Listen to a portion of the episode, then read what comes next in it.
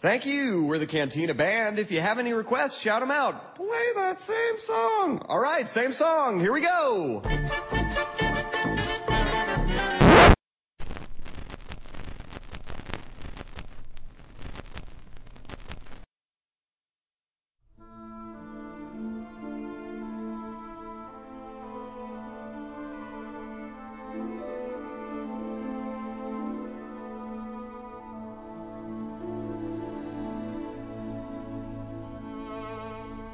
Se existe um ano ruim, tá sendo 2014 de todas essas mortes aí que nós já tivemos em 2014, falando assim, Dona Morte aí tá com seu foice bem afiado, mas nenhuma me chocou mais, nenhuma me deixou mais triste com a morte do Robin Williams agora esse, esse fim de semana, esse, essa semana que passou. É, foi Cara, é uma, é uma coisa assim que, sabe quando a gente fala, putz, não esperava? Hum, eu esperava mesmo. É, na verdade, eu fiquei até meio, meio assim, muito mais triste do que eu normalmente fico nessas situações, né? Porque a gente sabe, a gente, a gente cria um certo vínculo com a pessoa, mesmo ela, nós não conhecendo ela, mas de algum jeito a gente cria uma ligação ali que é meio estranha, né? Eu não posso dizer que é uma ligação exatamente, né? Mas é, me chocou muito, me deixou muito triste a, a partida dele, muito mais nessas, nessas situações aí de depressão, é, envolvimento dele com drogas, bebidas, é, fiquei assim embasbacado mesmo, não, não tem outra palavra. É que é complicado é, a gente falar do, do Robin Williams, porque a nossa geração, né, Thiago, acompanhou muitos filmes dele na infância. Vários filmes dele é bem muito próximos pra gente. Tem filmes mais divertidos, mais é, emotivos, sei lá, vou, vou pegar um aqui que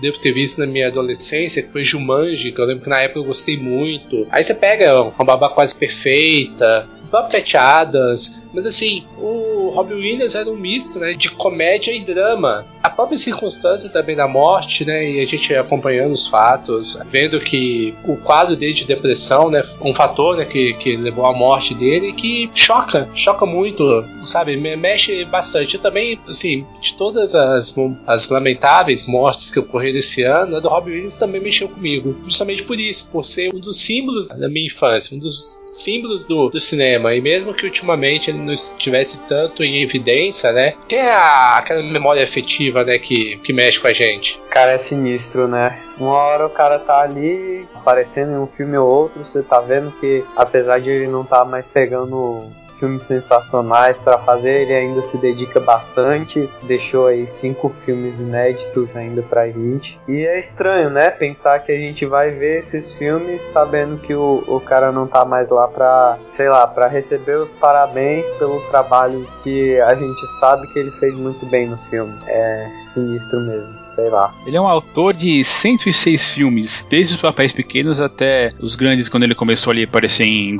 em Bom Dia Vietnã em 87 é, depois as aventuras do Barão Munchausen, A Sociedade dos Poetas Mortos, é, Morto de Novo, Tempo de Despertar, é, do, o próprio Hulk, né? Além do, da volta do Capitão Gancho, eu principalmente eu e o, Mar e o Marcelo, né? Crescemos aí assistindo tantos filmes dele, cara. Aladdin, é. Claro que Aladdin, Aladdin é uma questão que quando nós éramos mais novos nós assistimos dublado, né? Mas é. Ou a própria Miss da Putfire, né? É uma boa quase perfeita. É, é, é, demais, né, cara? Na verdade a gente fica assim. Porque ele é muito próximo, eu acho, né? Dessa, dessa memória afetiva. Por isso que ficou tão, tão, tão, tão assim, tão triste, né? né e quantos filmes da, na sessão da tarde, né? A, a, a gente acompanhou. É, é aquilo que você falou, é teve outros artistas que faleceram, né, infelizmente, esse ano, que a gente pode ter até sentido bastante, mas o Robin Williams é, é um pouco de um pedaço da nossa infância, né, que, que se foi. Ele é, é um símbolo, né, um símbolo daquela fase de vida nossa é, é triste, lamentável, principalmente na, nas circunstâncias que foram. Tem muita gente assim não, que não entende ainda como é, como funciona a depressão, né? Esses quadros que a pessoa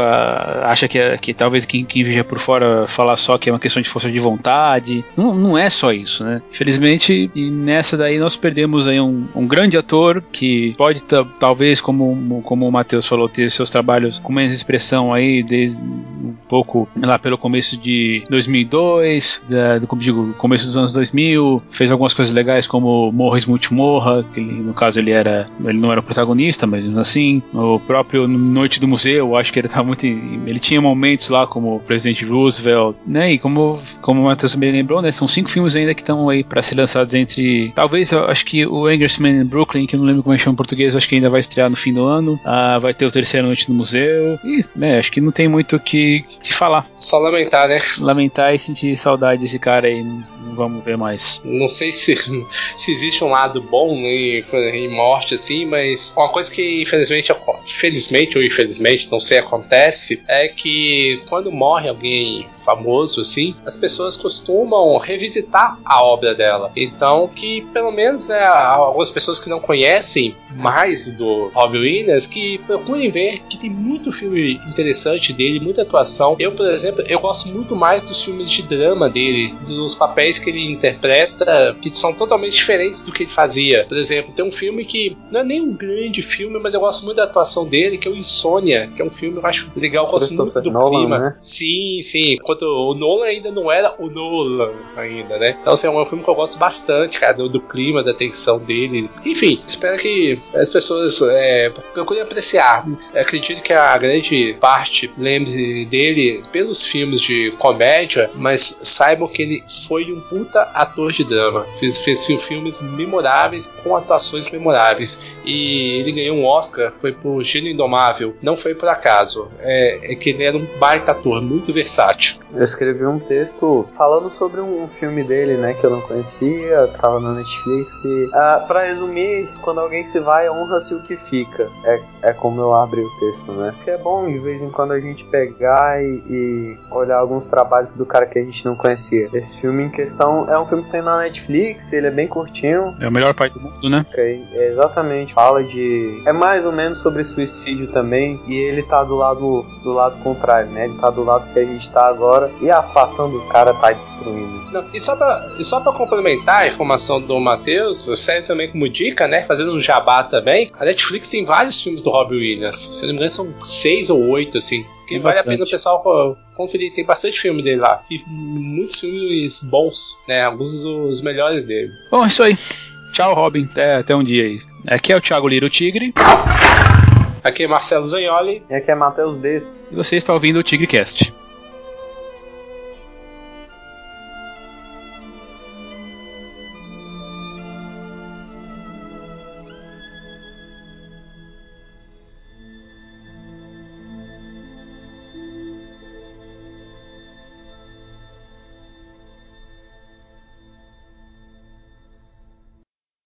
Este programa é um apoio da Rádio São Paulo Digital, um programa da Liga Nacional Web Rádio, spfcdigital.com.br.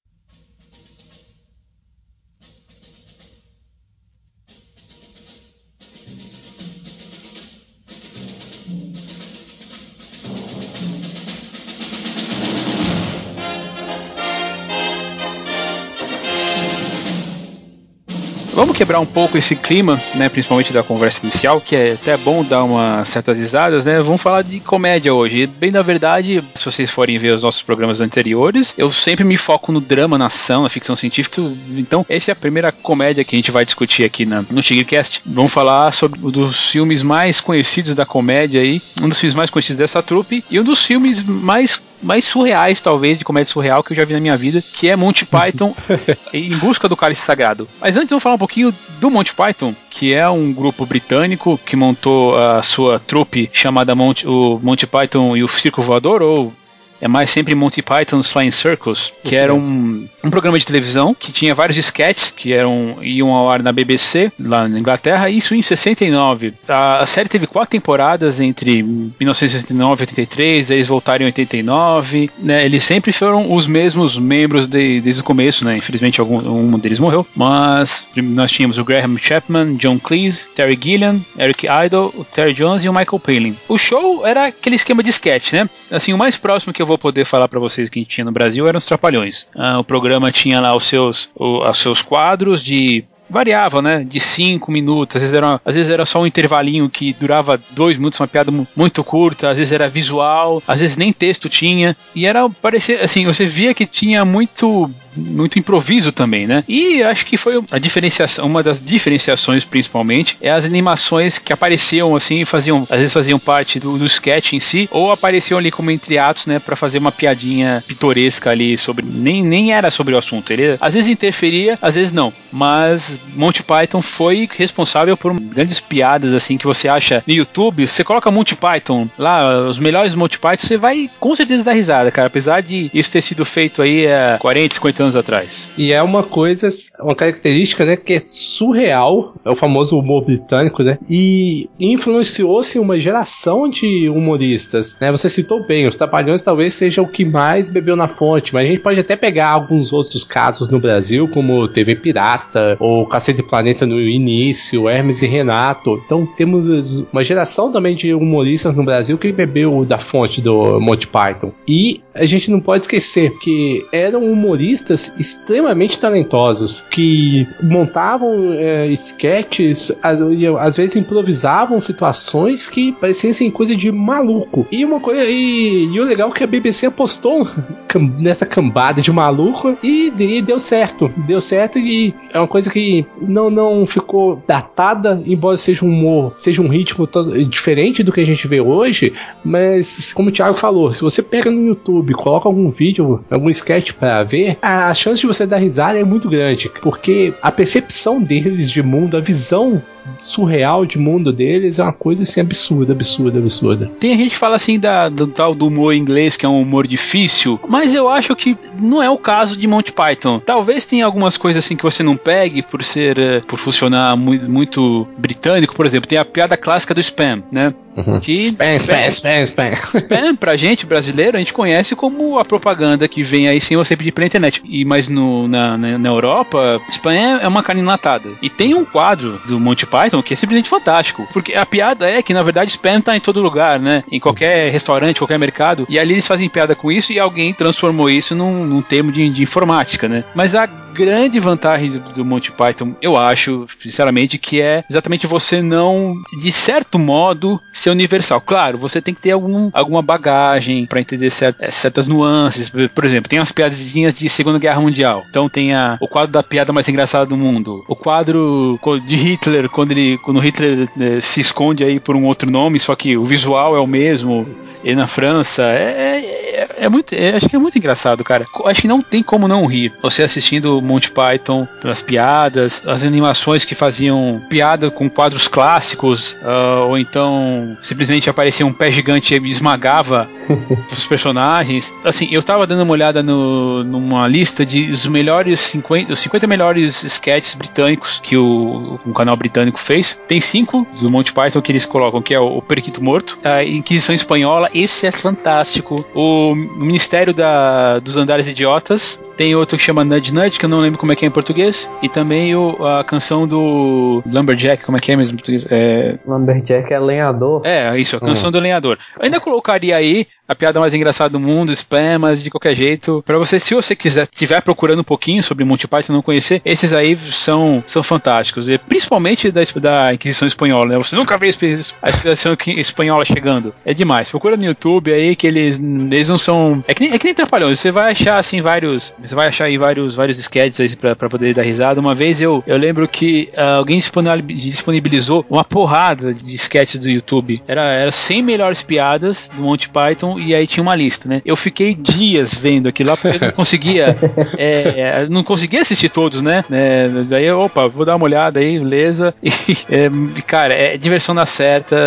Vai, vai por mim. Você vai, se você não conhece Monty Python, se você conhece talvez Monty Python pelos filmes, mas dá uma chance aí para as piadinhas dele aí do Monty Python Fire Circus. Você tem que ter a bagagem, né? Aquela coisa que vocês falaram da bagagem. É aquela mesma coisa que a gente já falou aqui em outros filmes sobre as camadas, né? Você tem a camada mais superficial ali que, que é, não, não, se você não rir, você pode devolver lá a sua carteirinha de ser humano, mas Mas tem coisa assim que só quem tem aquela determinada bagagem e tem a mente aberta para determinado assunto vai, vai conseguir tirar as gargalhadas. O, o, próprio A Vida de Brian é um exemplo disso, né? A Vida de Brian é o filme que eu mais gosto deles e eu conheço gente que odeia porque é a maior blasfêmia que já existiu no mundo. Olha, é, isso é uma coisa, você tem que ir desarmado para ver Monty Python. É, exatamente. Não, desarmado. Quando você fala assim que, beleza, você tem aí uma comédia que é um pouco diferente assim da comédia que é feita hoje com ícones religiosos, eu acho que eles, alguns deles até exageram um pouco, mas você tem que ir desarmado pra, pra ver Monty Python, cara. É,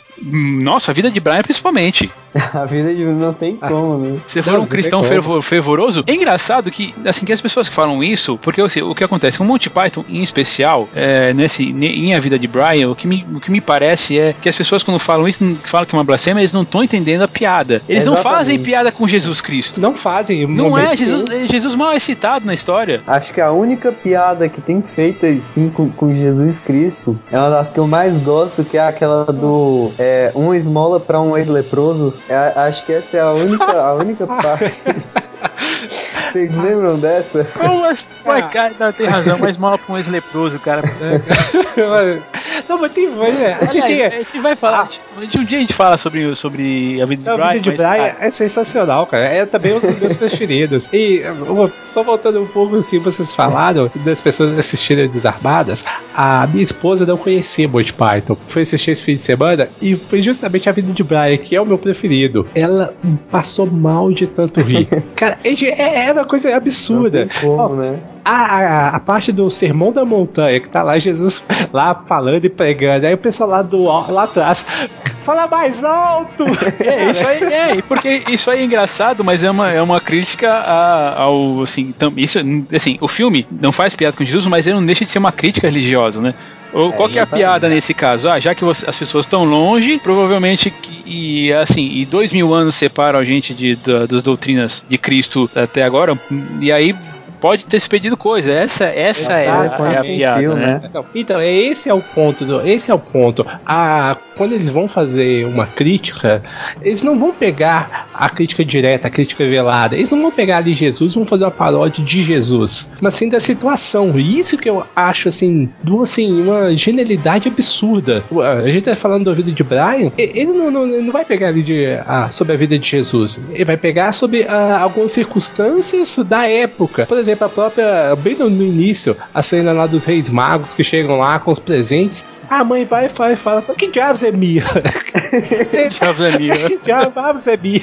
Então, assim, aí, aí você percebe, e a questão como o Matheus falou das camadas, né? Ali não tá fazendo um humor uh, mastigado pra você, mas você percebe ali que tem algumas situações que estão tão absurdas, só que assim, a gente cresceu, acredito que grande parte das pessoas, né, com aquele ensinamento, né, católico, apostólico, romano, tradicional, que a gente aceitou tantas coisas quase sem pensar, assim, daquilo que, daquilo que a gente estava assistindo. E o Monty Python brinca com isso o tempo todo. E essa questão, como a gente tá citando aqui do, do Sermão da Montanha, é justamente o, acho que um ponto fundamental. Que eles estão lá no fundo, quando o cara fala para gritar mais alto, ele tá justamente falando, falando isso que o Thiago mencionou. Que a mensagem que ele quis passar pode ser muito diferente de quem tá lá atrás ouvindo.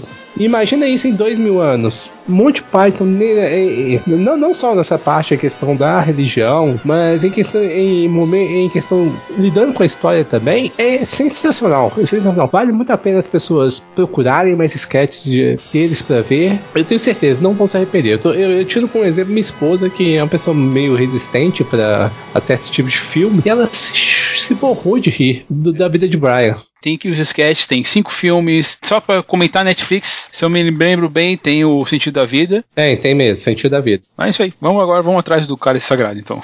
sim, sim, sim. Vamos, vamos.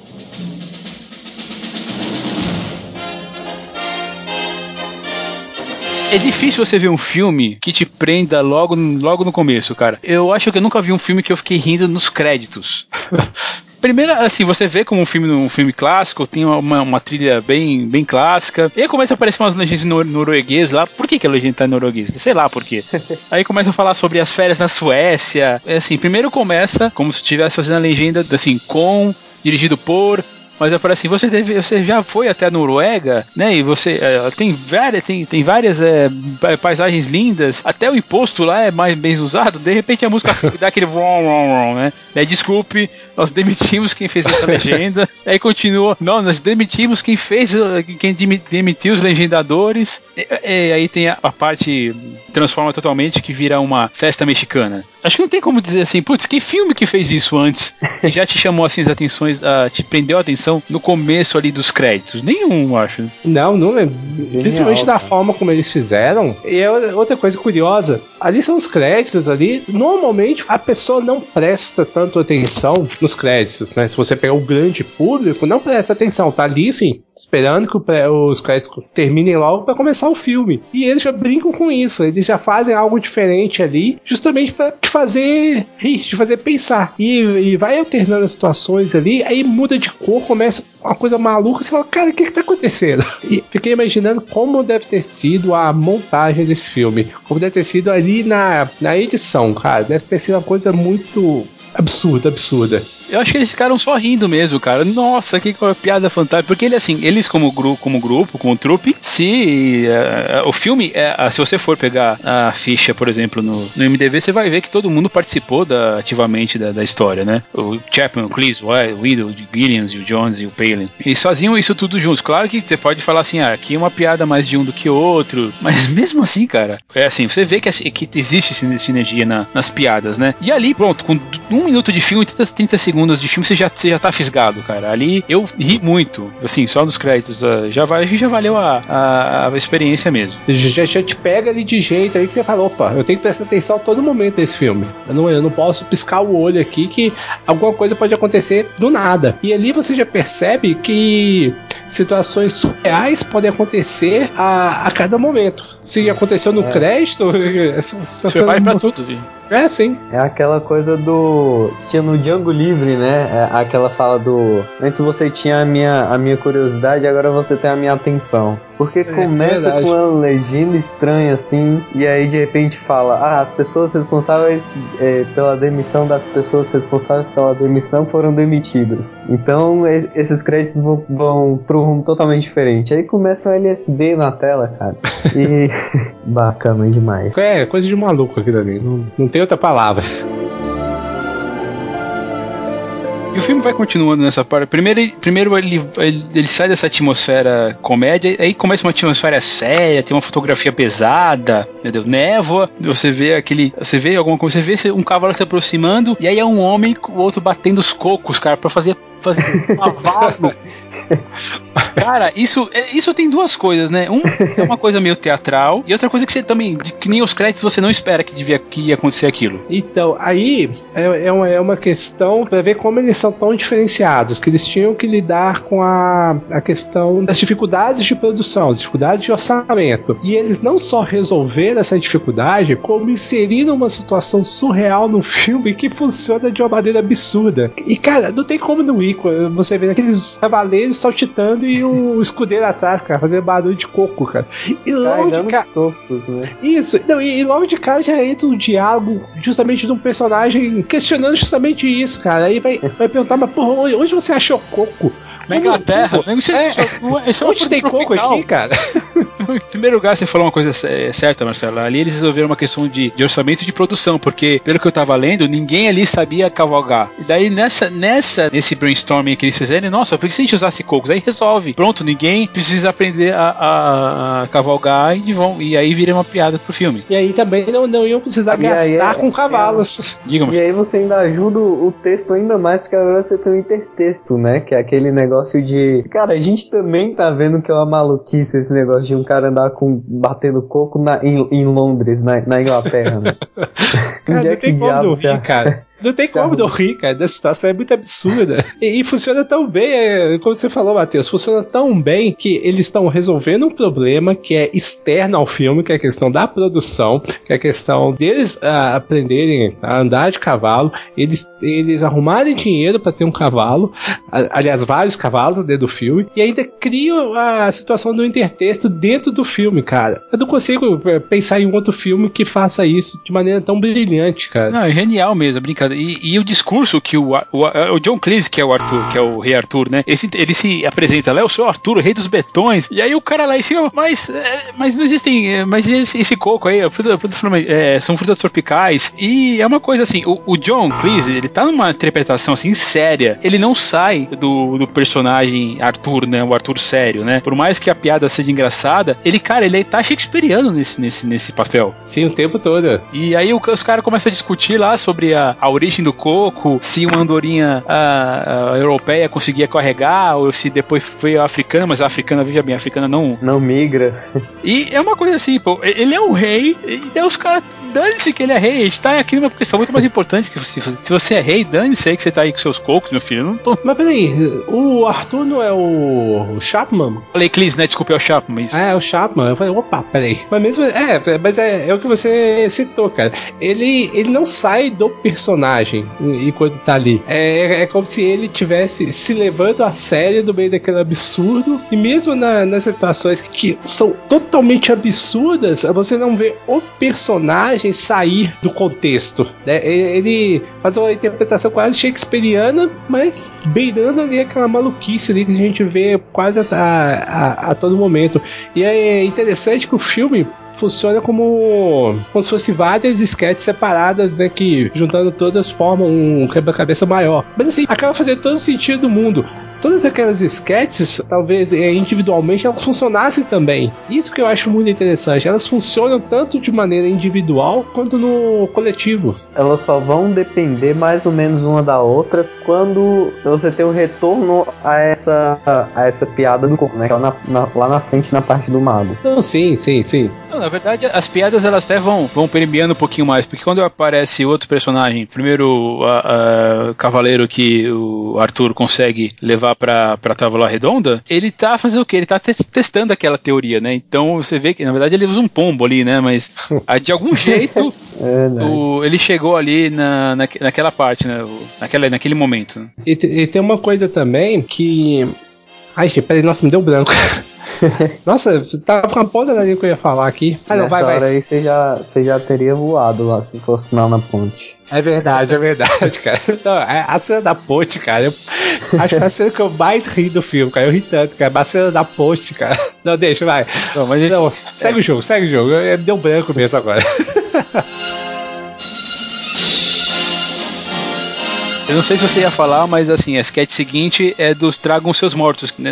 assim, o filme acontece em 1932, eu não lembro se exatamente a, a, peste negra começou a matar gente que nem moscas naquela época, mas a, a tem a, a, piada entre atos, né? Então aí o cara perguntando, não, traga os seus mortos para fora, e aí ele resolve levar o, o, o, cara que tá vivo ainda. O cara, o velhinho, né, que tá vivo, né? Não, assim você tá quase morto, né? Você tem nada que você pode fazer Mas por mim. Mas eu estou né? me sentindo bem. Eu tô me sentindo bem. Aliás, é outra piada que vai se repetir durante o filme, né? Em, em outras sketches. Ah, eu acabei né, lembrando que, que eu ia comentar. É que assim, nas sketches, se você notar, por que, que eu acredito que eles fizeram essa divisão de sketches? Que vários personagens é, foram alternando, é, atores foram alternando em outros personagens em outros sketches, porque eles tinham uma dificuldade orçamentária. Eles não poderiam contratar vários figurantes ou outros atores para poder realizar o filme. Então essa divisão de sketches funciona para isso. Muitas vezes um ator tá, no, tá na cena interpretando um personagem, no outro sketch já está interpretando o outro. Então é mais uma solução que eles encontraram ali para poder tocar o filme para frente. E eu gosto dessas piadas que acontecem também é, ao fundo, né? Tem essa cena aí dos trazer de Traga os seus mortos, tem uma mulher batendo gato, com um gato na, um gato na, na parede, cara, porque é, era a comida que tinha, né? Mas a gente ficava lá só miau, miau, miau. Não, cara, é muita cena memorável, cara. Tem esse, essa sketchzinha, eu acho que tem uma das melhores conclusões né, do filme, né? Olha aquele cara lá, né? É, deve ser o Nobre. Por que, que você acha isso? É porque ele não tá coberto de merda. É, sim.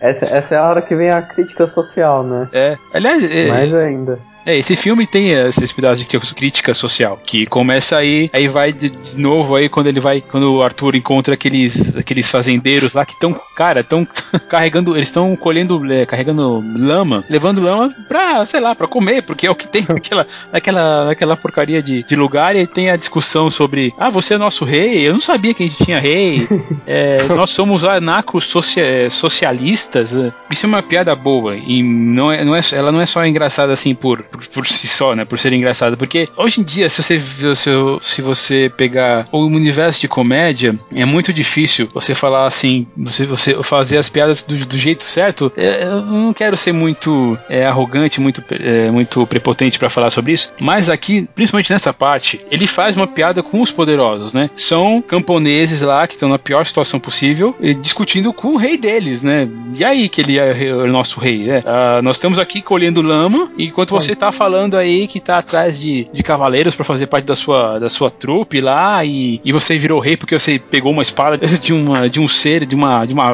de uma vagabunda aí que, é. que, que, que, te entregou a espada num, num, num lago, você deve estar tá doido, né? Eu não, você não é meu rei nada, então. Mas é, é, é isso, o filme tem muita dessa crítica social o tempo todo. Às vezes a gente não. as pessoas não param para pensar, mas imagine a situação: tá ali a família ali pobre, miserável, e aparece um rei maluco ali querendo recrutar pessoas para uma trupe. O cara fala: Pô, nem sei que eu tenho um rei, nem não, votei nele, eu não sei de onde ele veio, o que, que ele quer aqui. Só sei que eu tô, eu tô na merda aqui, tô ferrado aqui e vai embora, cara. Vai embora, você tá, você tá, você tá me atrapalhando, cara. Então você vê que é a situação surreal.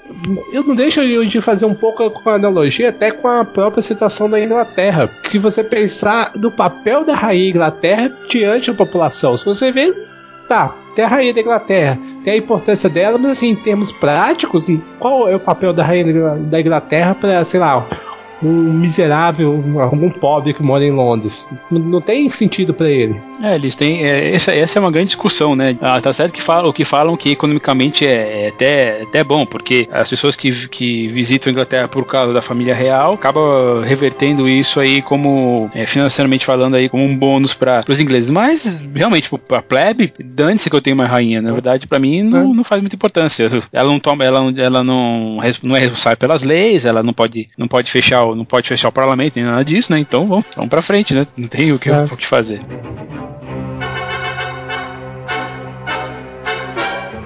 De novo, o, as sketches, né? As sketches são, são o, a, a, alma do filme. E o que é engraçado é que não é, sabe, ela não te força a rir. Uma das grandes é, características aí do pessoal do Monty Python é, e, não, e de outros assim, né? De outros, outra trupe, de outras trupes de, de comediantes, é que eles ficam sérios ali na hora de, de fazer a piada. A gente tá rindo, tá rindo tá rindo muito enquanto ele tá lá fazendo a piada, a analogia da bruxa. Nossa. Cara, olha, eu não sei vocês, eu, eu, eu tô rindo aqui, lembrando, cara, do filme. Eu tô me segurando aqui, cara. Eu começo a rir lembrando as cenas. Cara, a cena, cena da bruxa, cara, eu passo mal de rir da cena da bruxa. Nessa cena, não sei se vocês repararam, mas o John Cleese tá ali no meio da multidão e ele entra em, ele entra em êxtase na hora de queimar, de falar de queimar a bruxa. Cara, é um overacting, mas um overacting bom, né? Não, eu ia ele falar. Ele os olhos e ele morde a língua, ele é. tá maluco, cara. Eu ia falar justamente isso, Matheus. Se você reparar, da primeira vez, aí você falou, ele revisa os olhos, cara, ele cara, fica esbugalhado. Na segunda vez, cara, sério, ele vibra como se fosse um gol, cara. Ele fica ele põe. Queime a bruxa, queime a bruxa.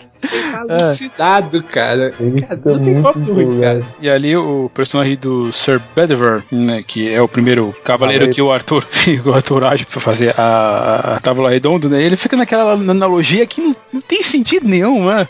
Por que, que as bruxas queimam? Porque elas são feitas de madeira? Ah, não. Então, pato, um pato. um pato. E o que, que a gente faz com madeira? Pra... Ah, a gente, a gente faz uma ponte com ela pra saber se ela é de madeira. É. Ah, não, mas a gente também faz ponte de pedra. Ai, não, é, é, então não pode, não pode associar pedra. Pô, cara. cara, é absurdo, é absurdo, cara. Não tem cara. Cara. E aí, e aí ela pesa mesmo que um pato? Porra, que.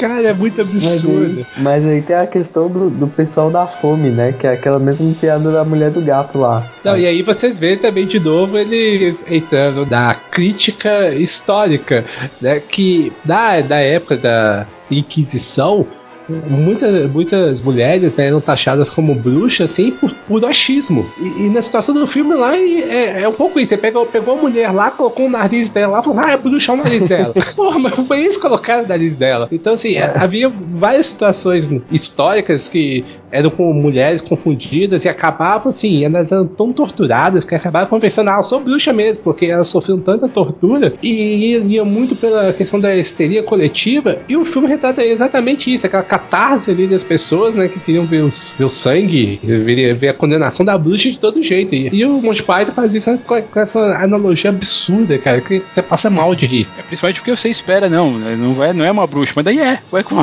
tudo bem, né?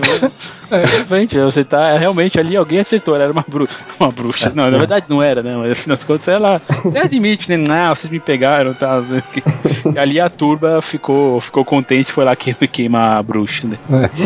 É.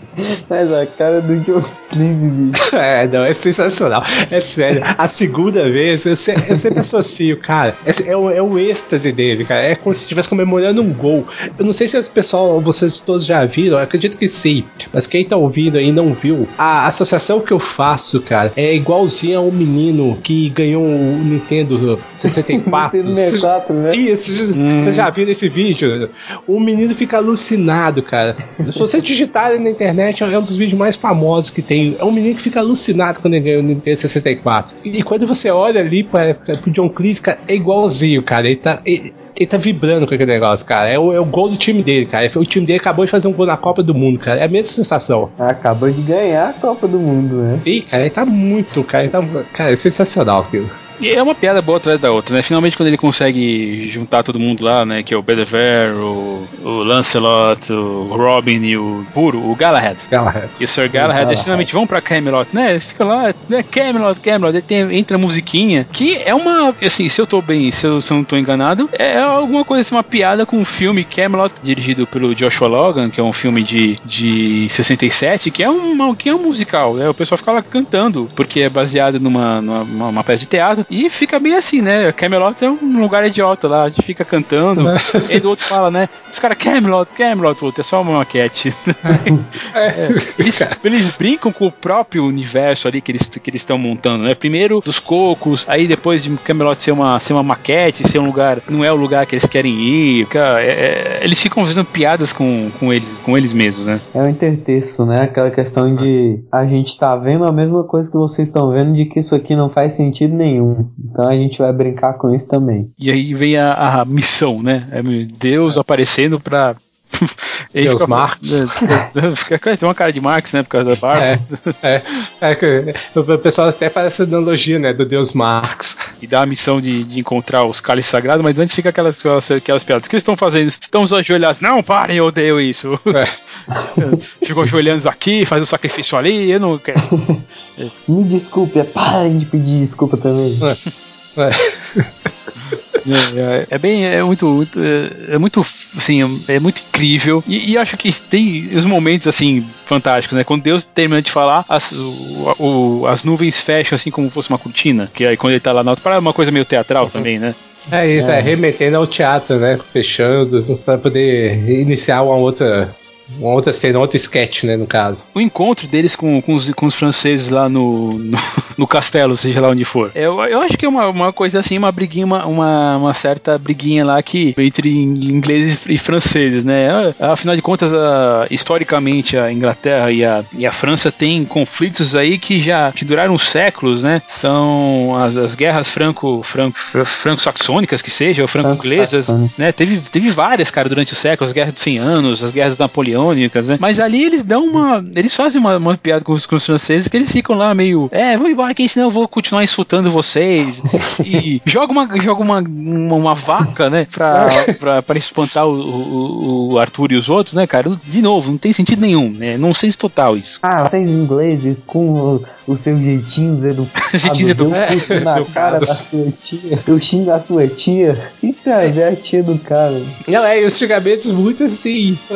A variar, não faz sentido, né, cara? Antigamente você faz sentido nada. E aí começa a jo jogar vaca, cara, joga, começa a jogar animais neles ali, que você fala, poxa, não, você não sabe pra onde que vai aquilo ali, cara. E a cena do, do coelho também, né? Putz, que é baseado num cavalo de Coelho Troia, de né? Troia, né? É, É, cara, o coelho de Troia.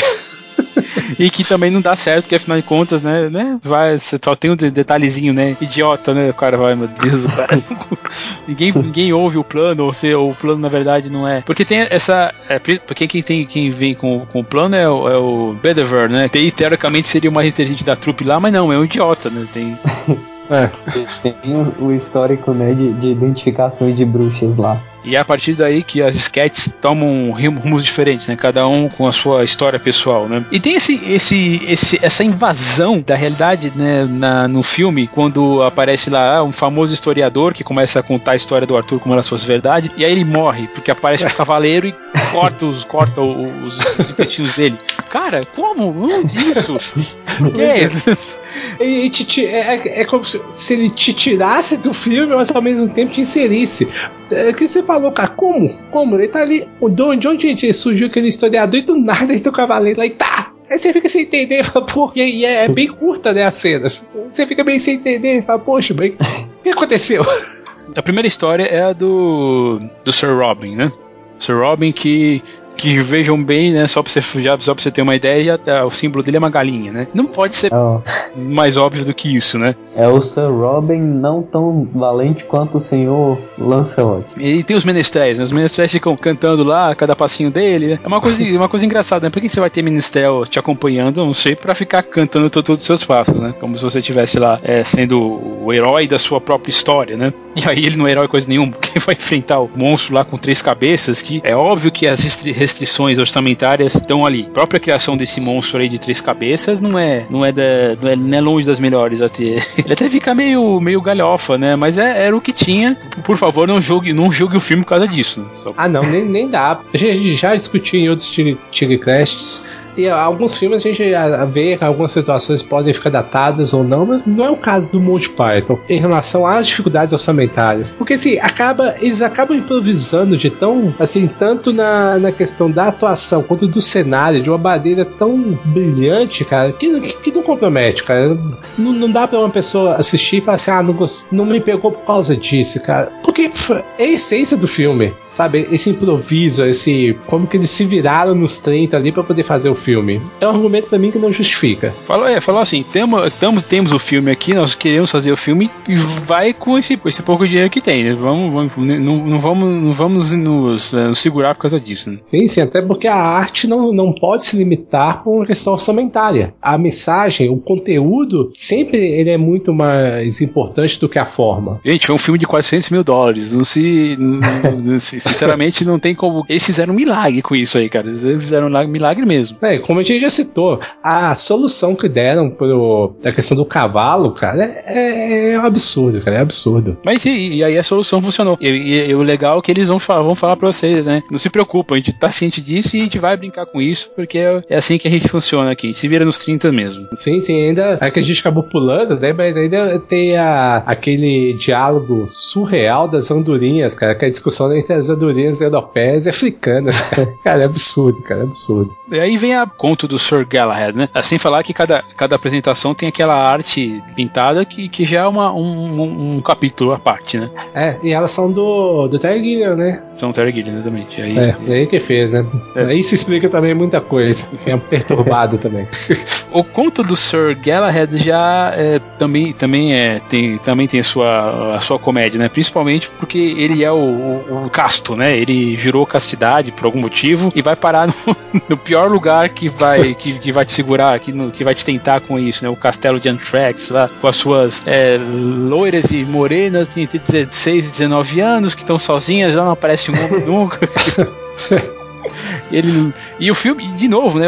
Tem, antes dessa, dessa piada, tem um momento épico, pesado, tá chovendo, tá. Ele, você vê que o, que o Garra tá passando por maus bocados, e aí entra em choque exatamente com essa com o castelo lá da- das, das moças, né? É, Que ele é recebido pela, pela Zult, né? É, são, são, dá pra ver, né? São mulheres bonitas, né? Tá lá nessa, nessa situação que ele, de certa maneira, ele, ele quer se manter, né? Com a sua, sua castidade, né? Né, No início ele meio que que, que quer ali se manter, né? Mas já no final, né?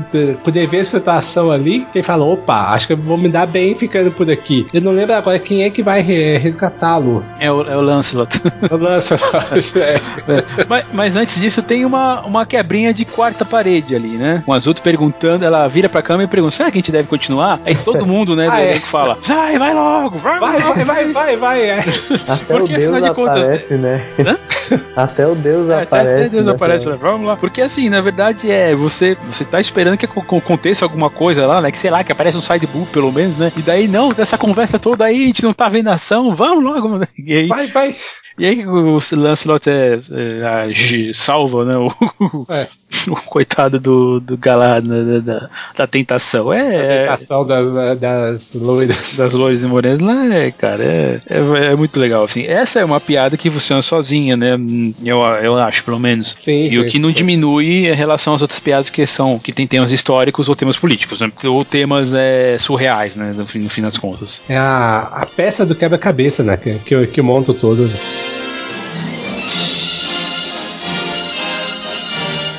Aí tem talvez a cena mais famosa do filme e também uma das mais famosas da história do cinema, que é o encontro com os cavaleiros que dizem Ni. Cara, de onde tiraram isso?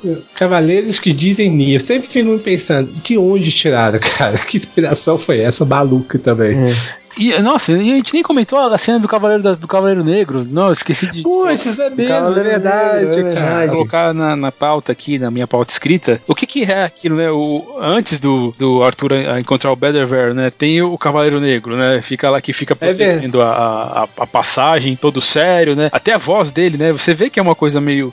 De novo, né? Você vê que é aquela, aquela, aquele momento sério. Né? Ele é até um jeito, um ar imponente ali, né? Fala assim, não, não vai passar. E, e, aí quando acontece a luta, cara, é uma coreografia terrível, se você pensar, né? né? Com, com os movimentos bem básicos, cara. Que, e, e você tem espera, tem, né, assim, se fosse um filme sério, você acha que o Cavaleiro Negro ia representar uma grande ameaça, né? Como a gente falou, os, os atores, eles interpretam vários papéis. Nesse caso, quem faz o Cavaleiro Negro é o John Cleese, né? E ele fica, a gente só, ele só vê ele com máscara, né? Mas a voz dele é bem, assim, poçada, né? Ele fala assim, ah, então a gente vai passar dele, ninguém passará, né? Então a gente vai ter que lutar, né? Não sei o que dele. E then you, you shall, die, die né? é bem longo assim, e você vê que ele tá, assim, de algum jeito levando a sério aquilo, né? E o coitado do Cavaleiro Negro, né? Pede os braços. não, aí o pior, ele pede o primeiro braço, aí ele, não, não, não foi nada. Foi só um, um, um flash wound, né? Um é, flash wound. Not much a scratch, né? Primeiro ele fala, not much a scratch. O Arthur, o Arthur fala, como não? Como não? Te cortei o braço. Não, não, não, não, não, não, não. Aí vai, vai, vai perdendo, perde o braço, perde perna e fala: Não, não, você é o covarde, você é o covarde, vem aqui, vem aqui, vem lutar, vem lutar. Aí ele vai embora e fala assim: Não, então terminou empatado. é empatar, isso é um empate, né? Vamos chamar. Tem uma, uma lenda que diz que nessa cena, nessa cena que ele tá já no, no, no, no chão, eles enterraram a perna do, do ator, né? Que tava lá. Mas o. Quem é que fazia? Era, era o John Cleese, né? Isso. Pois é, nessa parte o John Cleese só dublou, pelo que eles dizem, porque eles, eles fizeram uma brincadeira de colocar um cara que não era um ator na, na armadura e era, era um cara que na vida real só tinha uma perna. E aí e, eles deram uma entrevista, não, não lembro onde eu vi. Era, era só um escrito assim, é, fazendo referência a essa entrevista, né? E aí na, na suposta entrevista dizia que eles acharam mais fácil colocar um cara que só tinha uma perna porque ia ficar mais fácil enterrar só uma perna do que duas. não, a se, eu, o cara de uma perna eu vi que realmente ele, ele é trocado quando o Arthur corta uma das pernas, corta uma das pernas dele. Isso, Ali eles é. pegaram uhum. um cara de tinha uma perna só. Aí talvez faça sentido mesmo, mas não sei se é, se é isso mesmo. Aí, aí, pulando de novo lá pros cavaleiros que, falam, que falam Ni. We are the knights who say Ni! No!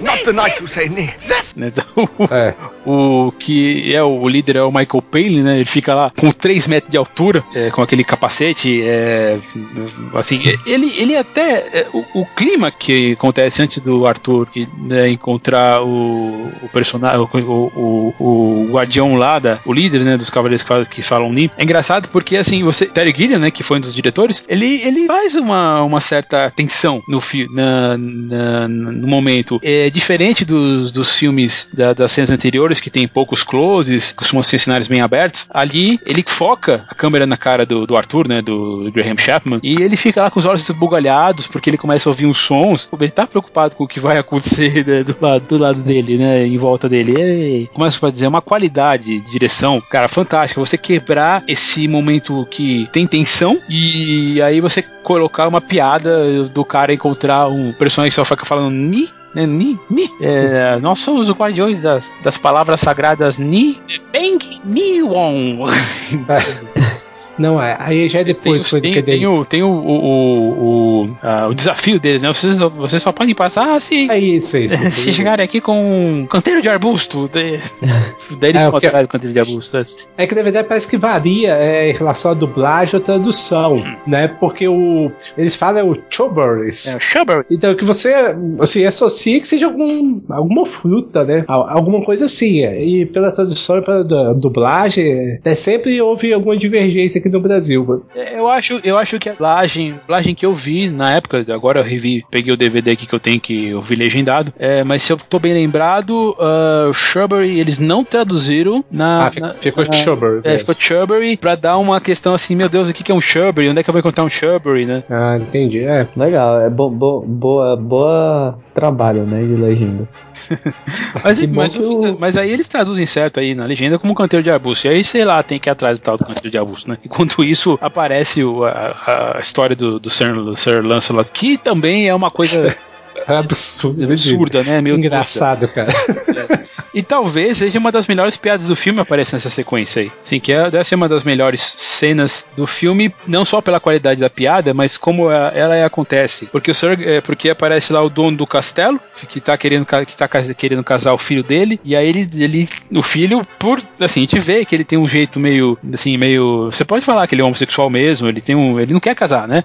Uhum. E ele não só isso, né? Você vê, ele é magro, assim, cara, e parece até que tem AIDS mesmo, porque ele tem umas, umas manchas no rosto, que é, seriam aquelas, aquelas marcas de, de carps, que é, é primeira, é, são as primeiras. As, é, quando a AIDS foi, foi descoberta no começo dos anos 80, né? Eles tinham essa, esse jeito de identificar a doença, né, eles não chamavam de síndrome da imunodeficiência adquirida, e aí tem essas marcas, né? Eu vejo o, garoto lá, pra falar que ele é um, homossexual, eles colocam essa piada aí de, do, do cara tá doente com, com, essa, com essa síndrome. Também, mas é, pode ser um um pouquinho exagero meu, porque eu acho que esse, esse termo não existia na época do lançamento do filme de 75. É, é, deve ter aparecido ele... uns 5 anos depois, né? Então pode ser só, só, só exagero meu. É, eu acho que ali a principal brincadeira é em relação à sexualidade. Assim, de, de primeira a gente vê ele com um maluco correndo ali, matando todo mundo, cara. Sabe, a mãe dele na frente, ele ia cortar também, cara. Tava nem aí, nem pensou do que ele tava fazendo. É, dada a situação, de novo, a gente vai é, é, notando, né, a, a interpretação dos personagens, o olhar deles. E quando o rei lá vai falando, ela, ela agora vai se tornar minha filha e tudo, vou adotar ela, sei lá o que, que ele fala lá. E tal, ela vai se casar com esse nobre cavaleiro. Ele vai falar, what? Ele, fala, ele vira de um jeito, cara, como assim?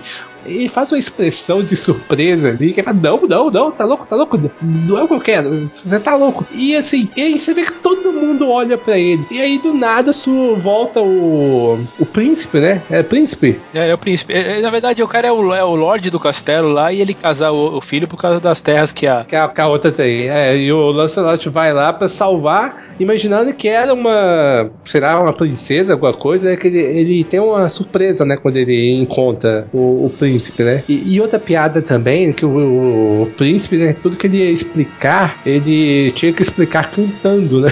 O pai, não, não, não. Não, não, não, não, opa, para, para. E, e, é também uma, uma sátira, né? A, aos musicais dos anos 50 e 60, né? Que explicavam todo um filme, né? Todo um contexto através de música. E essa no, foi uma sátira que o, que o Python fez um pouquinho ali. Falando, não, aí o cara fala, não, não, não.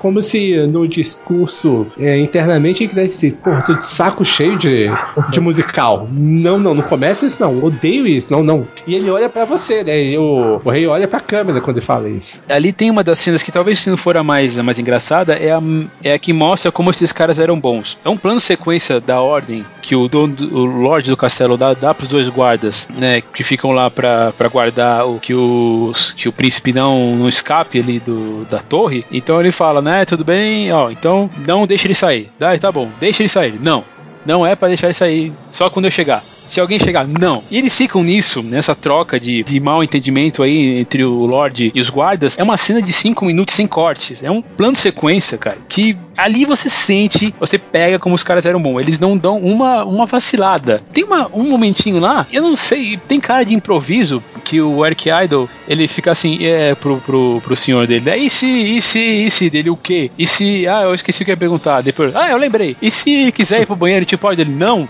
e fica nisso, cara, 4, 5 minutos, né? Assim, eu acho que é uma das melhores piadas. Pode não ser a melhor do filme, mas ali mostra como os caras estavam preparados para isso. E como é que eles lidavam com essa questão até do improviso mesmo. É, o que você falou, que é muito provável ali que na hora eles começaram a filmar ali e não interromperam. Talvez a, a dinâmica entre eles ali, eles sentiram que a dinâmica tá, estava tão boa que não encontraram razão para interromper e pelo contrário, até deixaram e colocaram inteira no, no, no, filme, né? O, o, colocou o plano de sequência no, no filme. É o único plano de sequência, mas já ficou marcante, eu acho. Pensei. E logo depois, aí, é, Peraí que eu, eu tô confundindo, mas é logo depois que mostra a cena que que o Lancelot vem correndo, né? É, e é uma cena engraçada também porque ele fica lá é.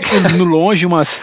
Vai e vem umas 4, 5 vezes, o cara tá lá, no, na, lá na puta que pariu ainda e os, só, só olhando, fazendo como assim, cara, paisagem, né? É, e ele lá longe, cara, lá do inferno, cara, vem correndo assim, do nada, cara. Vem como um maníaco, né? Já mata é, o guarda, mata, mata, tenta, quase mata o pai da noiva, mata ele até, ele até bate num, num, num, num enfeite lá até, e mata os guardas do quarto, né? pra descobrir que não era moça, coisa nenhuma, né? Era, era, o, era o efeminado lá, né? O, o príncipe cantava lá, o cantor. Daí na volta, né? Quando ele conta pro pai do príncipe, né? Que ele é o, o de Camelot, ele fala: Ah, então você é de Camelot, né? Tem, as terras são boas lá, não sei o que. Ele até se livra do filho. Mas, já, é, já, já dispensa o filho rapidinho, cara. E, meio que ele já interessa, opa, opa, é um cavaleiro, porra, deve ter umas terras legais e opa, vou me dar bem aqui, vou ficar melhor é, aqui. Isso já é uma piada, isso é uma outra piada já com, com outra camada, né? Que dinheiro e poder muda muita coisa, né? Não importa sim, que ele matou sim, sim. 12, 15, 20 pessoas ali é, atrás. Se dane né? as pessoas. né? Então, de repente, eu consigo fazer alguma coisa e agregar mais terras né, ao, meu, ao meu reino aqui, né? Na volta ele ainda mata 3 ou 4. Quando ele, sabe, quando ele volta e fala, é, não sei o que, ele vai lá e mata mais 3, 4 ainda. É verdade, é. E aí a intenção do rei, talvez, fosse exatamente essa, que você citou, a questão da crítica pelo poder, porque ele já estava meio que se apoderando da, das terras da, da noiva, né? E já ficou de olho na, nas terras, então, do, do cavaleiro, né? Que possivelmente era um cara bastado também pra ele. Cara, é demais. E aí, no fim das contas, a, a cena termina do jeito que o pai não queria, né? Com uma cantoria, né? Como é que o é. rapaz se, se, se, se livrou daquela, né?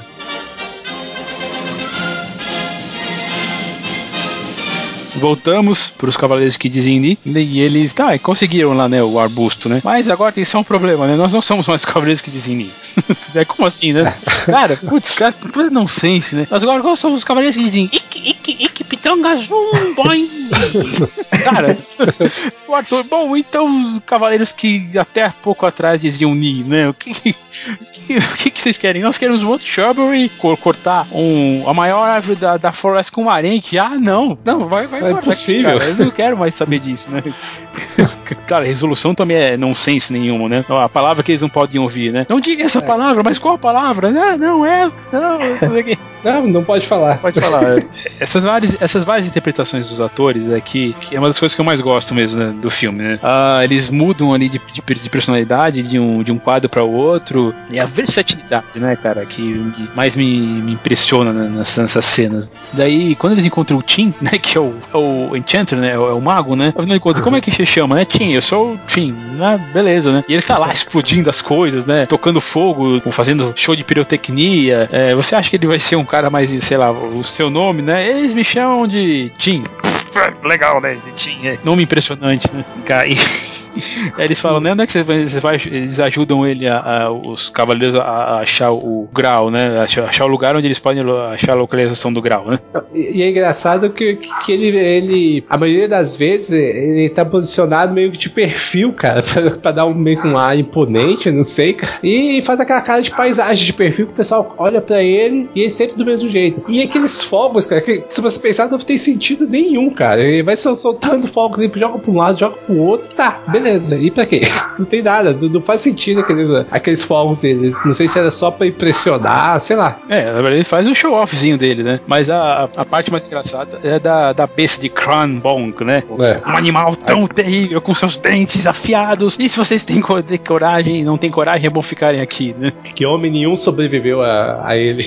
E, de novo, né? A porra, a porra da, do nonsense. Aparece um coelho. O coelho é a besta de Kronborg, né? É. E os caras falam, não, mas como eu quase me, quase me borrei todo aqui, seu desgraçado. Ah, mas isso não é um coelho comum, ele tem dentes afiados, não sei. E aí ele se torna, torna realmente um, um, um monstro terrível, né? Porque é, é, é, é, aquela coisa da, dos paralelos com as coisas é, fantásticas e, e, e no comuns, né? Porque se for pensar, o coelho talvez seja o animal menos violento do mundo. Poderia colocar é. um cavalo lá, que talvez, ah, beleza, mas não um coelho. Um coelho é fofinho, o coelho é branco, peludo, fofinho, tá? é, não representa, assim, ameaça ali, se você olhar ali. É, porra, é, um, é um coelho, cara. O que, que o coelho vai te fazer de mal? É, ele é um coelho voador que arranca cabeças. Né? É. E ainda, Tiff, depois que eu tinha, ah, eu avisei pra ele, pra vocês, mas vocês não, não acreditaram em mim.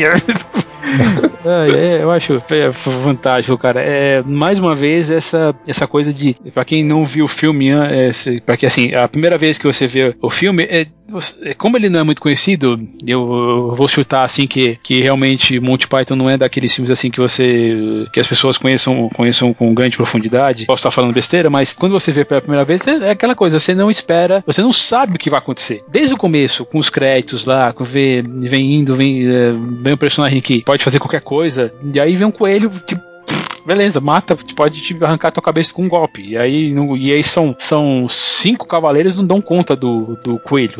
Essa própria cena do Tim mesmo, quando ele tá fazendo o show off dele, eu comecei a rir antes de começar o diálogo, porque ele começa a explodir as coisas e a última coisa que ele explode é ele mesmo. E eu achei assim, cara, o cara já se explodiu, é muito, muito Python, sabe? O cara é. acabar se explodindo. Aliás, tem uma. Você lembrou disso, né? Tem um sketch que é só sobre isso, explosões, que é o agora, agora com alguma coisa completamente diferente. É só assim, o povo, o cara, o, o, o personagem lá, o narrador, explodindo, explodindo as pessoas. Eu vou ver se eu coloco também esse link. Ah, é verdade. É, eles gostam de explosões mesmo, né? Tem a, a parte da sagra, Sagrada Granada de Mão de Antioquia, né? Que é uma granada, assim, que, que dá cabo do coelho, né? Mas é, é legal que antes ele, ele o, o padre lá, né, fica falando assim, ah, então, vamos lá, leia sobre a, sobre a, o método de usar a granada, né? E lá, e aí, Sátila levantou a granada e disse, ó oh, senhor, não sei o que, não sei o que, ele vai, não sei o que, ele, ele fala, tá bom, tá bom, filho, irmão, por favor, pule, né? Vamos propor isso mais pra frente, né? E só nisso ele fica uns três minutos lá, né? Da, é, e fala, ah, não sei o que, porque as pessoas começaram a comer cordeiros e carpas e orangotangos e não sei o que. E, assim, é, é, como se. É outra piadinha, né? Uh, falando assim, ah, quando você vai na igreja, imagina a hora que o, o padre, o pastor, começa ali aquele recital todo lá da genealogia de Jesus Cristo, ou o livro de números lá, e você tem que ficar ouvindo até chegar ao, à conclusão, né? É, é uma pequena. Não, não, vou dizer uma crítica, né? Mas uma pequena piadinha, né? Sobre aquela coisa, né? Ah, se, se a gente teve que ouvir um dia, eu vou colocar aqui também pra vocês ouvirem pra, pra fazer piada com isso, né? É, é, é mais uma piada, né? Uma situação cômica ali envolvendo, né? Um, um tema tão polêmico, né? Se você pensar bem, quase um tabu ali. E aí eles conseguem, né? Finalmente encontrar, o, encontrar os escritos da caverna, se, se mestem com um monstro que é uma pintura, né? Que é só a, que é a, que é a grande Black, é a grande besta negra de ah! Putz, esse filme de novo com tanta nonsense e você e, e aquela coisa, você você você ri com isso, não tem como não rir quando o monstro morre, quando o ilustrador morre também. É, não, olha a puta, olha a puta é, é, quebra de quarta parede também aí. É o mundo real interferindo no de, ver, no de verdade. Na verdade, é, é um pouco ao contrário, né, da, do que da, da quarta parede, né? Na verdade, a, a quarta parede é quando o, o, aquele universo se comunica com, conosco, com, diretamente com a gente, né? Ali é, é ao contrário, né? Não posso chamar de quarta de quebra de quarta parede nesse, nesse caso. É, é nonsense puro. Tem, tem um é. intertexto ali, né? Tá, acho que a palavra já, mais, mais essa intertexto pode, pode funcionar bem. É quase um Deus Ex Machina ali que resolve situação, é, né? Exatamente, é. Não, é bem, bem isso mesmo. Mas como é um filme de comédia, tudo bem, né? Afinal de contas, não é uma coisa que apareceu só naquele momento, né? Essa, essas brincadeiras aí, essas, essas coisas do mundo de interferências externas, de algum jeito aconteceu antes, e aí respeitou as regras desse próprio universo maluco aí que foi criado nessa lenda revisitação aí do, do Rei Arthur. É, é, meio difícil falar qual é a melhor piada do filme, né? Porque elas vão escalando, né? Escalando, você vê. Eles falam, pô, eles não podem fazer uma piada melhor que essa. Eles vão lá e fazem. não, não, essa é a melhor piada do filme. Daí, de repente, não, não, não é, é a próxima. E a gente sente isso na, na, na, na ponte do terror, né? Da ponte da morte, né? Afinal de contas, é, aliás, ponte da morte, não, de cada cavaleiro é, é forçado a responder três perguntas pelo guardião da, da ponte, né? Antes que eles podem. e se eles errarem, eles vão cair no, na garganta do inferno eterno, né? Não vou lembrar direito como é que é a tradução que eles usaram. Coitado, então, né? Você... Sobraram só quatro, né, dos cavaleiros, né? Que é o Lancelot, o Robin, o Guinevere e o, e o Arthur. De novo, né? Você pensa que vai ser um desafio, né? Vai ser uma coisa absurda ali. Fala, poxa, o que que eles vão perguntar? O que que vai ser ali? Aí você vai... É porque chega o Lancelot, né? Eu vou primeiro, né? Pergunte, é, eu não tenho medo, né? Forte, é. assim. Aí, aí ele vai e passa. E como ele tá distante, o pessoal não sabe o que foi, né? Na pergunta, né? Não, eles até ouvem, porque o Robin, o Robin fala, não, mas assim é fácil demais, né? É. Ah, é verdade, é, não, verdade, tá certo. Tá ele certo. que é o mais medroso fica assim, não, eu não tenho medo. E aí. É. Ah, então eu vou lá. Porque a pergunta do, do Lancelot é o nome, a missão e a cor preferida, né? É quando vai perguntar é. pro, pro Robin é qual é a capital da Síria. Ah, da Síria, ele Eu não sei. Aí, aí, só vê a cabecinha lá do, do, do guardião da, da, da, ponte né, seguindo o corpo. E aí vai lá, o Galard erra, pergunta porque erra a cor preferida. Cara, como é que ele consegue errar a cor preferida dele? É um idiota, né? Até que, até que o Arthur, né? Ele, ele, ele, assim, naquela, naquela brincadeira, fazendo piadinha, é, revisitando a piada das andorinhas, né? E ele, aí ele, ele engana, né? O, o guardião da ponte. Na verdade, é, assim, é, é a única vez que o Arthur dá, assim, dá uma de inteligente mesmo, né? Que antes ele não sabia contar, ele, ele, ele erra lá a contagem da granada, fica 1, 3, 5, não, é. né? Um, um, ele erra. 2, 3, né? Ele, ele, não conseguia falar 3, né?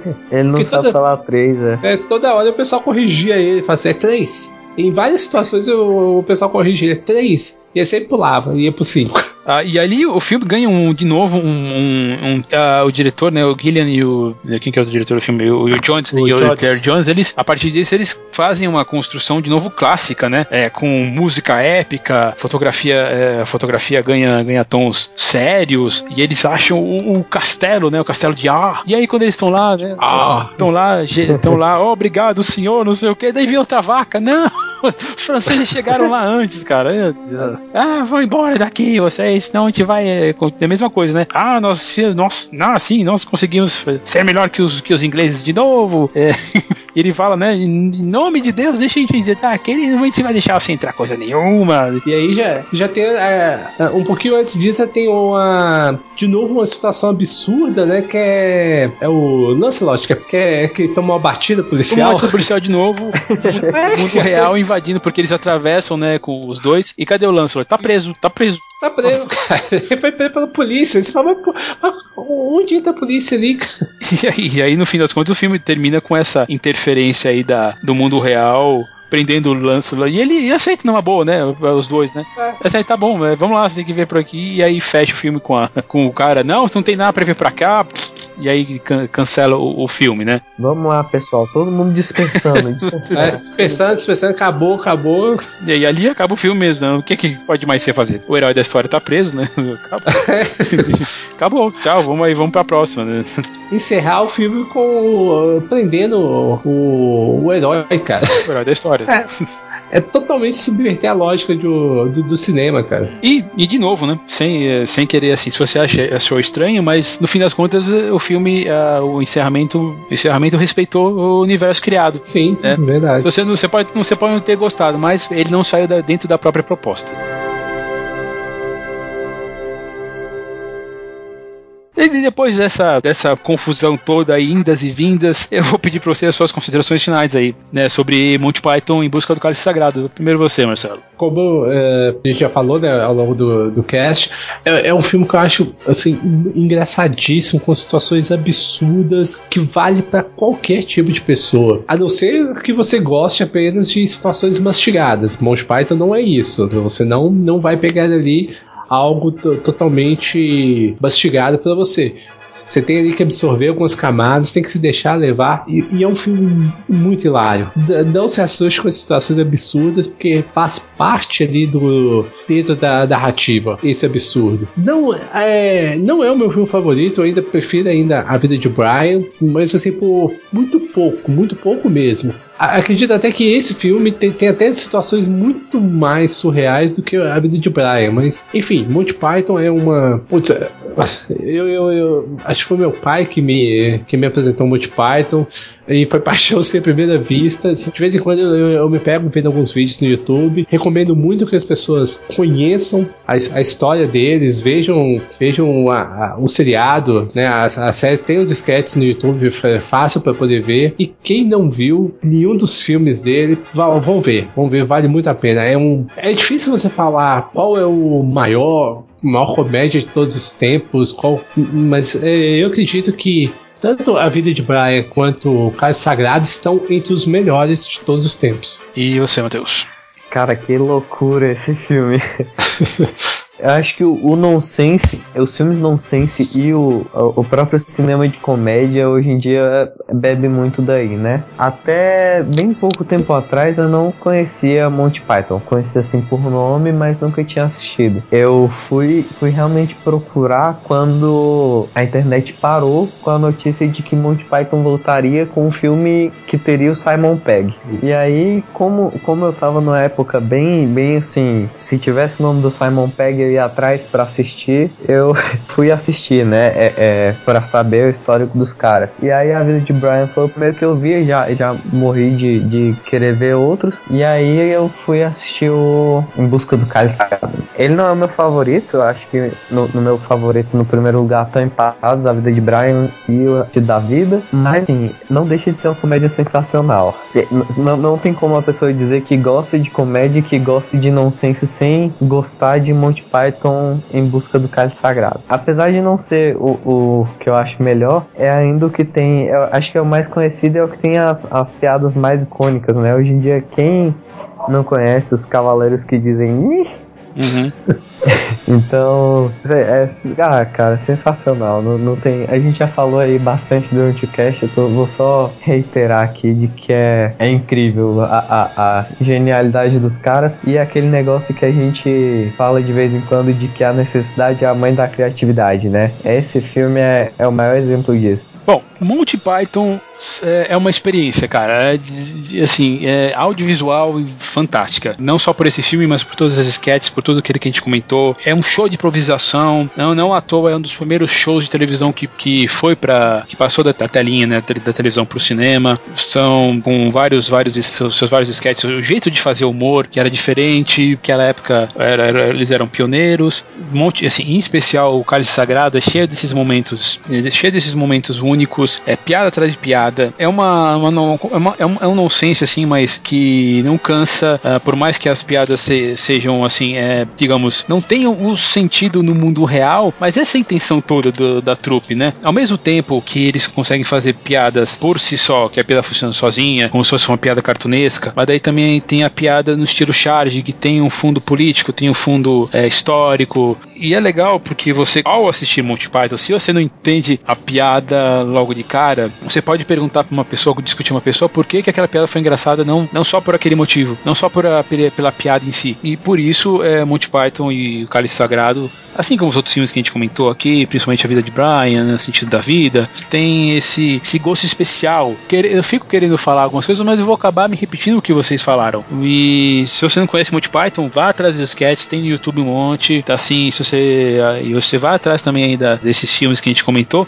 Assim, infelizmente o Graham Graham Chapman morreu, 89 na verdade, né, com 48 anos, que é, faz o, o Rei Arthur. E aí depois disso eles acabaram se, se separando, né? Voltaram para uma pra uma turnê bem bem curta. Inclusive vai ter no cinema aí o, o reencontro deles aí, né, um especial, vai ter acho que só dois dias no Cinemark. Quem puder assistir, vão ser sessões bem curtas, né, acho que vão ser bem disputadas para você ver assim é, o poder de, de, improvisação desses caras. Eu gosto muito de Cálice Sagrado, foi, ainda gosto mais da vez de Brian, assim como vocês comentaram, mas é, a diferença é que a vez de Brian é, tem menos essas coisas de, fazer, de você fazer menos sketches, né? O Cálice Sagrado tem mais o espírito do programa de TV. Ainda assim, não tem problema nenhum, você vai se amarrar, cara, e, e, como eu falei, entre, entre desarmado, entre de espírito livre, para você aproveitar melhor essa, essas piadas aí. E tente não se importar muito aí se você for. Mas eu acho que você não vai ser. Você, você não vai sair ofendido, não. Mas é, espere de tudo, né? Se você não. É, é claro que se você, se você tá ouvindo esse cast até agora, você viu em busca do cálice sagrado. Mas se você for recomendar para alguém, recomende desse jeito. Fale desse jeito, ó. Vai desarmado porque o filme é louco, ele é nonsense total. Numa época que o nonsense não era tão comum na, na comédia. Só complementando, você citou, né, que o Chapman já faleceu, né, infelizmente. E pro pessoal que talvez não, que não, não conheça, vai no YouTube, tem uma, um vídeo do funeral do Chapman. É fantástico. Que é um, que é uma coisa fantástica, fantástica. E aí você entende até melhor como que é a personalidade dos caras, que eles conseguiram fazer algo engraçado no, no, no velório, mas sem ser forçado ou sem ser agressivo. E que faz totalmente sentido ao que era a vida deles. Não vou contar o que acontece, mas enfim. Assiste aí. Assista, vou, deixar, vou deixar o link aqui na postagem. Então, gente, é isso aí. Terminando mais uma vez. Valeu, Marcelo, valeu, Matheus, por terem participado de novo aí. Isso aí, valeu. Certo? E pra achar a gente aí, vocês podem procurar lá no untignocinema.com. Lá vocês vão achar as últimas críticas dos últimos podcasts que a gente gravou. Se quiser entrar em contato com a gente, pode ser pelo e-mail, pelo contato arroba pela página do Facebook, fb.com.br ou pelo Twitter, arroba Tigre no Cinema e ainda pelos nossos perfis oficiais, que é arroba o Tigre1982 o meu, o do Marcelo é arroba Marcelo Zagnoli e o do Matheus é Mateus com TH, Mateus Des, certo? Então, gente, a gente vai ficando por aqui. Isso aí. E a gente vê na semana que vem. Mas antes, vamos continuar aqui. Vamos fechar aqui com a música Camelot Song, que é cantada aí durante o filme, é, que é interpretada pelo Neil Linus, escrita pelo Graham Chapman e John Cleese. E a gente se vê na semana que vem, certo? Certíssimo. E fazendo analogia também, sempre olhe pelo lado brilhante da vida. Tá bom, gente. Até a semana que vem. Tchau, tchau. Alô. Alô, tchau. Look, my liege. Camelot. Camelot. Camelot. It's only a model. Shh. Knights, I bid you welcome to your new home. Let us ride to Camelot! We're knights of the round table, we dance whenever we're able. We do routine to the scenes to footwork impeccable. We dine well here in Camelot, we eat ham and jam and spamalot.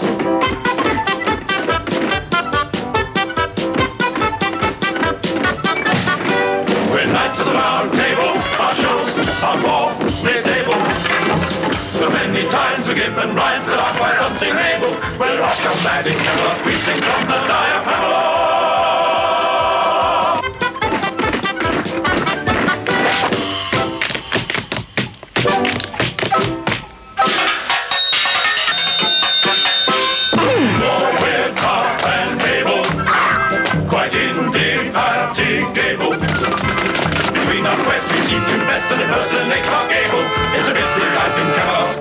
I have to push the Pramalot.